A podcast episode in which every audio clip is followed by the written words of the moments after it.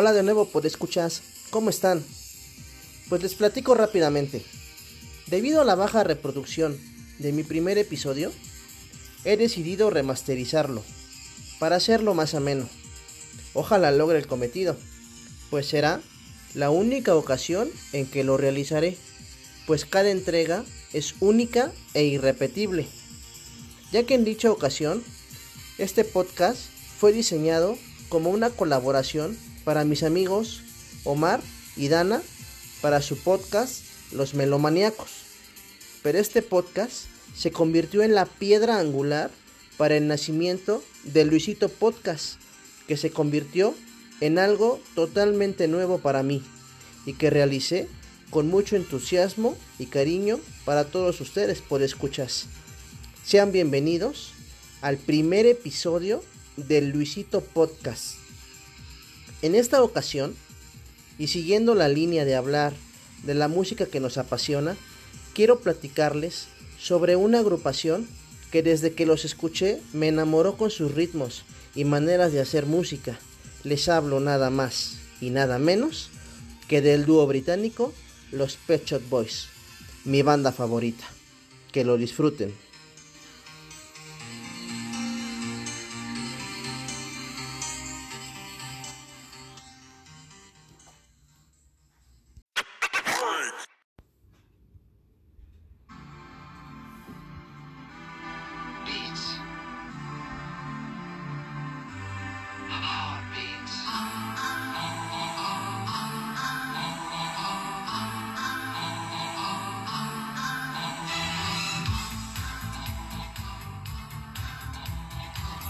Como todo en la vida, tiene su inicio. Esta agrupación nace en Inglaterra, específicamente en Newcastle. Está formada por Neil Tennant, líder, letrista y guía principal, y el talentosísimo Chris Lowe, creativo musical de la banda. Les daré un ligero paseo de quiénes son estos dos músicos talentosos y cómo se conocieron.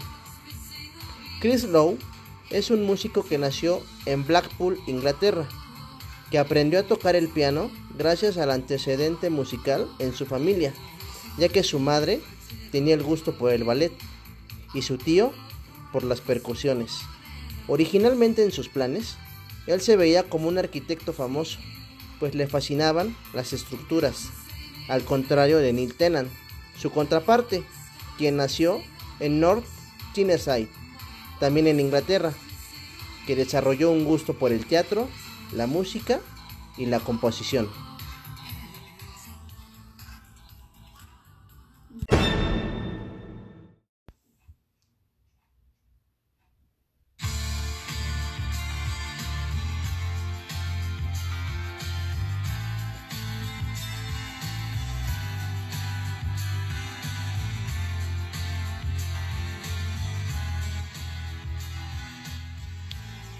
Como dato curioso, quiero contarles que Neil trabajó antes de formar la agrupación para Marvel en Londres como editor de producción y posteriormente terminó trabajando para Smash Hits, una revista musical londinense que dejó de existir en el año de 2006.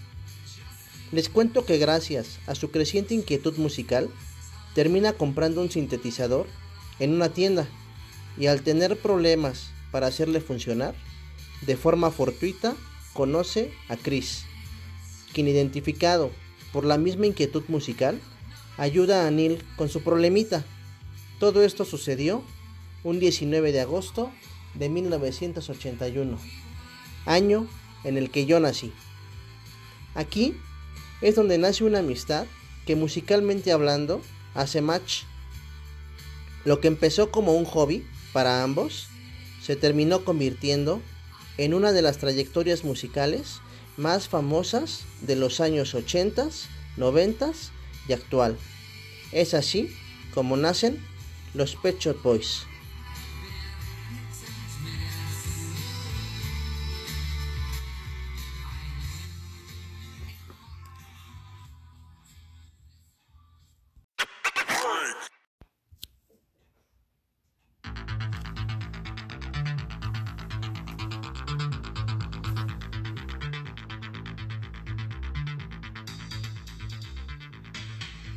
Originalmente pensaban llamarse West End, debido a su gusto por el centro londinense, pero luego cambiaron a su nombre actual, recordando a un amigo de ambos que trabajaba en una tienda de mascotas.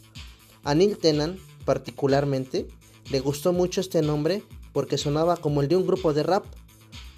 Ya entrando en materia, estos músicos fueron influenciados en sus gustos musicales por los míticos The Beatles, David Bowie y alguien que en mi opinión y en la de los que saben fue un parteaguas en su historia.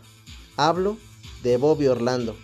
Este último, específicamente con su hit She Has a Way, representó un gran referente y volvió fans a este dúo de la música disco o high energy como se le conoció al género dance en Latinoamérica. Bobby O, como se le conoció a este personaje en el medio, se trató de un productor neoyorquino que estuvo muy ligado a la música disco de finales de los años 70.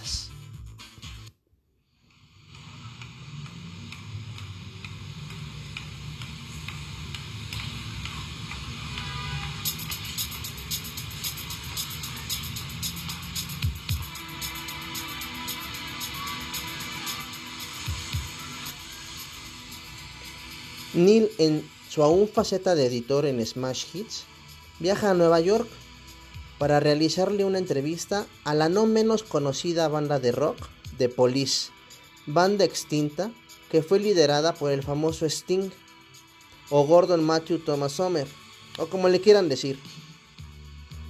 Decide contactar a Bobby O, quien sintiendo una gran empatía por Neil y después de un intercambio de material e ideas, este personaje le sigue la jugada y le propone grabar algo.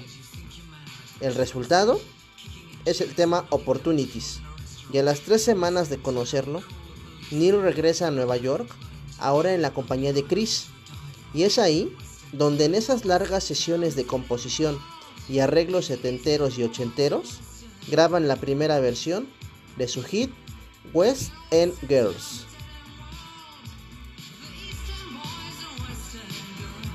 Bobby O los introduce a la cultura suburbana de la música dance y música gay, ¿por qué no decirlo? De principios de los años 80, donde toman una gran influencia, pues no tenían bien definido su gusto musical, ya que en aquel entonces los Pet Shop Boys se abalanzaban por el género rock y clásico, y quién no, si era lo en esos tiempos, pues tenían claro que querían formar un grupo pero todavía no sabían hacia dónde enfocarse. En Nueva York aprendieron muchísimo de Bobby.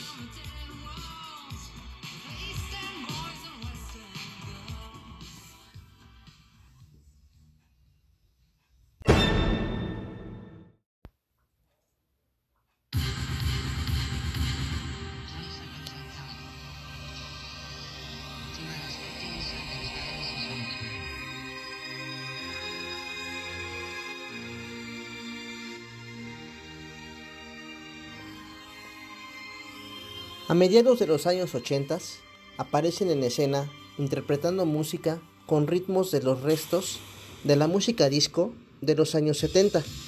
De esa música olvidada, pero pulida, trabajada y muchísimo más refinada, es como logran colocarse en un campo que nadie estaba explotando en ese momento y los hizo ganarse mucho respeto y colocarse en un nicho de mercado que con los años fue ganando muchísimas influencias.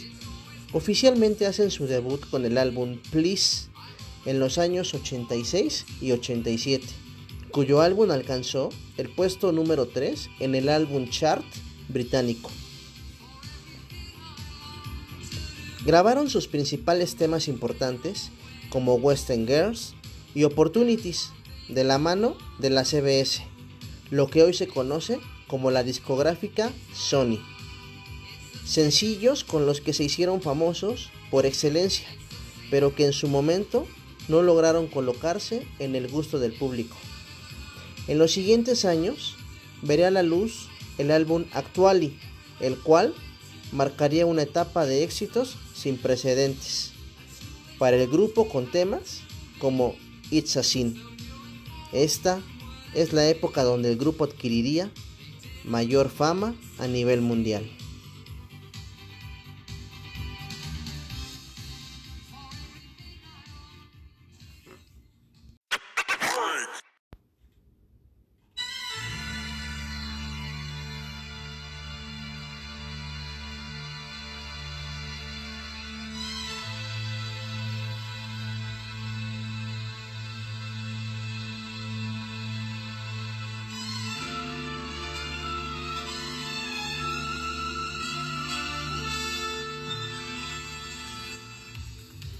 Cuando lanzan Always on My Mind, que llegaría a ser número uno en varios países, fue considerada como el segundo mejor cover en toda la historia musical, pues hasta esa fecha la versión mejor conocida pertenecía nada más y nada menos que al rey del rock and roll, Elvis Presley. No tardarían en lograr su consolidación en la escena musical, con su tercer álbum llamado Introspective ahí por el año de 1988, que incluyó canciones de peso como Left to My Own Devices, que déjenme decirles, es considerada por los expertos como la rapsodia bohemia de los Pet Shop Boys, por la gran calidad orquestral y musical con que es ejecutada, y las no menos famosas Domino Dancing, It's Alright y I'm Not Scared. De esta manera, Pet Shop Boys no solamente se comenzaba a consagrar como un grupo que hacía pop inteligente y que daba resultados, sino que también desarrollaban una faceta como colaboradores y productores musicales que les harían ganar un gran prestigio dentro de la industria musical.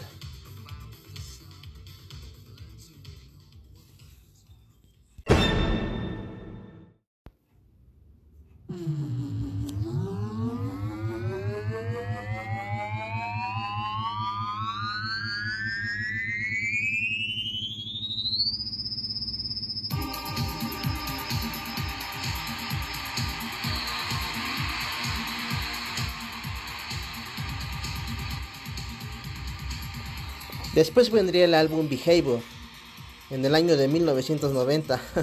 Recuerdo con cariño este disco que me regaló una novia de la secundaria. Hasta ahora me doy cuenta que tenía muy buen gusto musical. Con este álbum denotan tintes más intimistas, en el que se puede percibir a la agrupación en su estado más puro.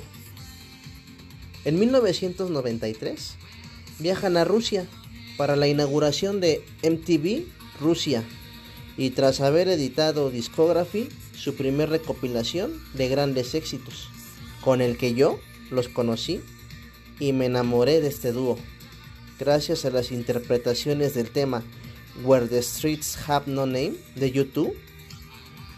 Lanzan su disco Berry, que cambia el rumbo de la música pop que se hacía hasta ese entonces, pues resurge la manera de entender la música disco de los años 90. Aquí quiero dejar en claro cómo la música disco empezaba a tener una influencia importante, como por ejemplo en la carrera de la reina del pop, Madonna. Despega muy ligada a la música disco que culmina con su álbum Confessions on the Dance Floor, que es un disco con música de los años 70 completamente tenemos estas mismas influencias, por ejemplo, en YouTube, en la canción de Lemon, en Kylie y Yamiroquai. Hay un resurgir enorme de la interpretación de la música disco en los años 90. Gracias a esta manera de entender la música que defendieron los Pet Shop Boys completamente solos.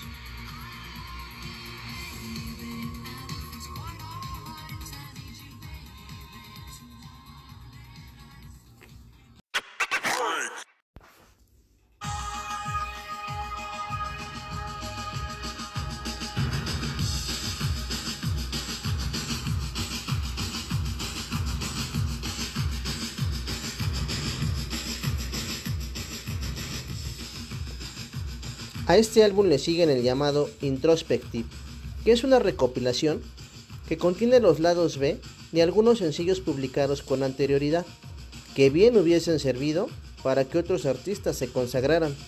En fin, nunca entenderemos por qué algunos artistas prefieren dejar en el anonimato auténticas piezas de colección.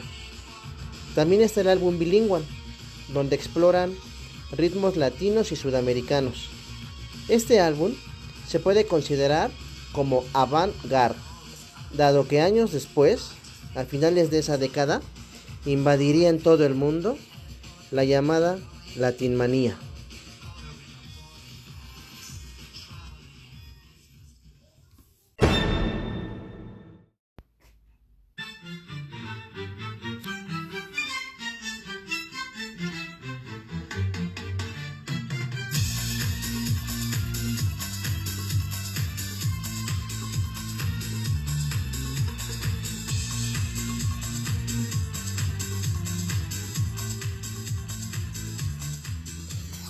El álbum Nightlife, del que se desprende su más sonado sencillo New York City Boy, predecería a un evento que pocos conocen, que es la puesta en escena de un musical llamado Closer to Heaven, donde los Pet Shop Boys incursionan en la producción teatral.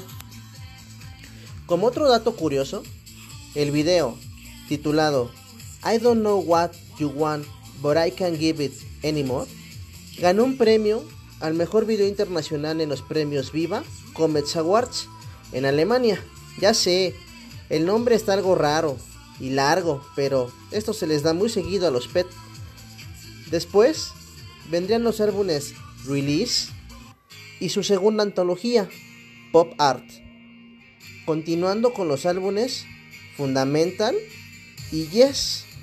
En este último se colocan en las listas de popularidad los sencillos Love ATC, More Than a Dream y Did You See Me Coming, canción que está en mi top 10 de esta agrupación.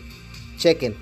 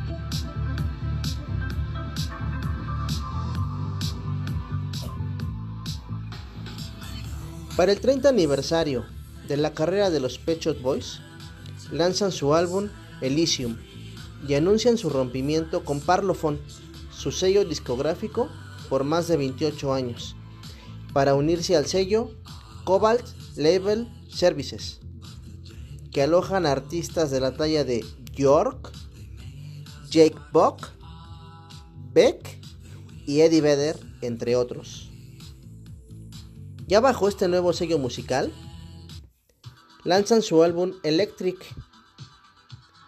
y ya entrados en los años 2016 y 2019, lanzan su álbum Super. Y ya para los 2020, su último álbum publicado es llamado Hotspot, del que se desprende su éxito Monkey Business, que la verdad tiene beats que te ponen a bailar.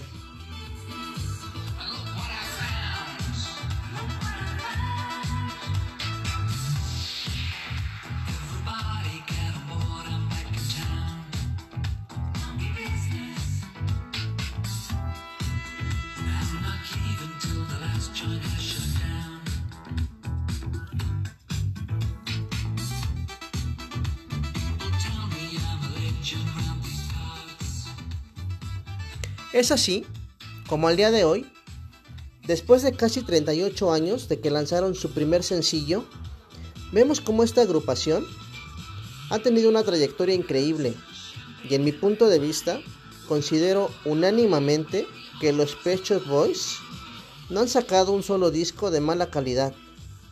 Los reto a que me digan lo contrario. Reguetoneros, absténganse de opinar.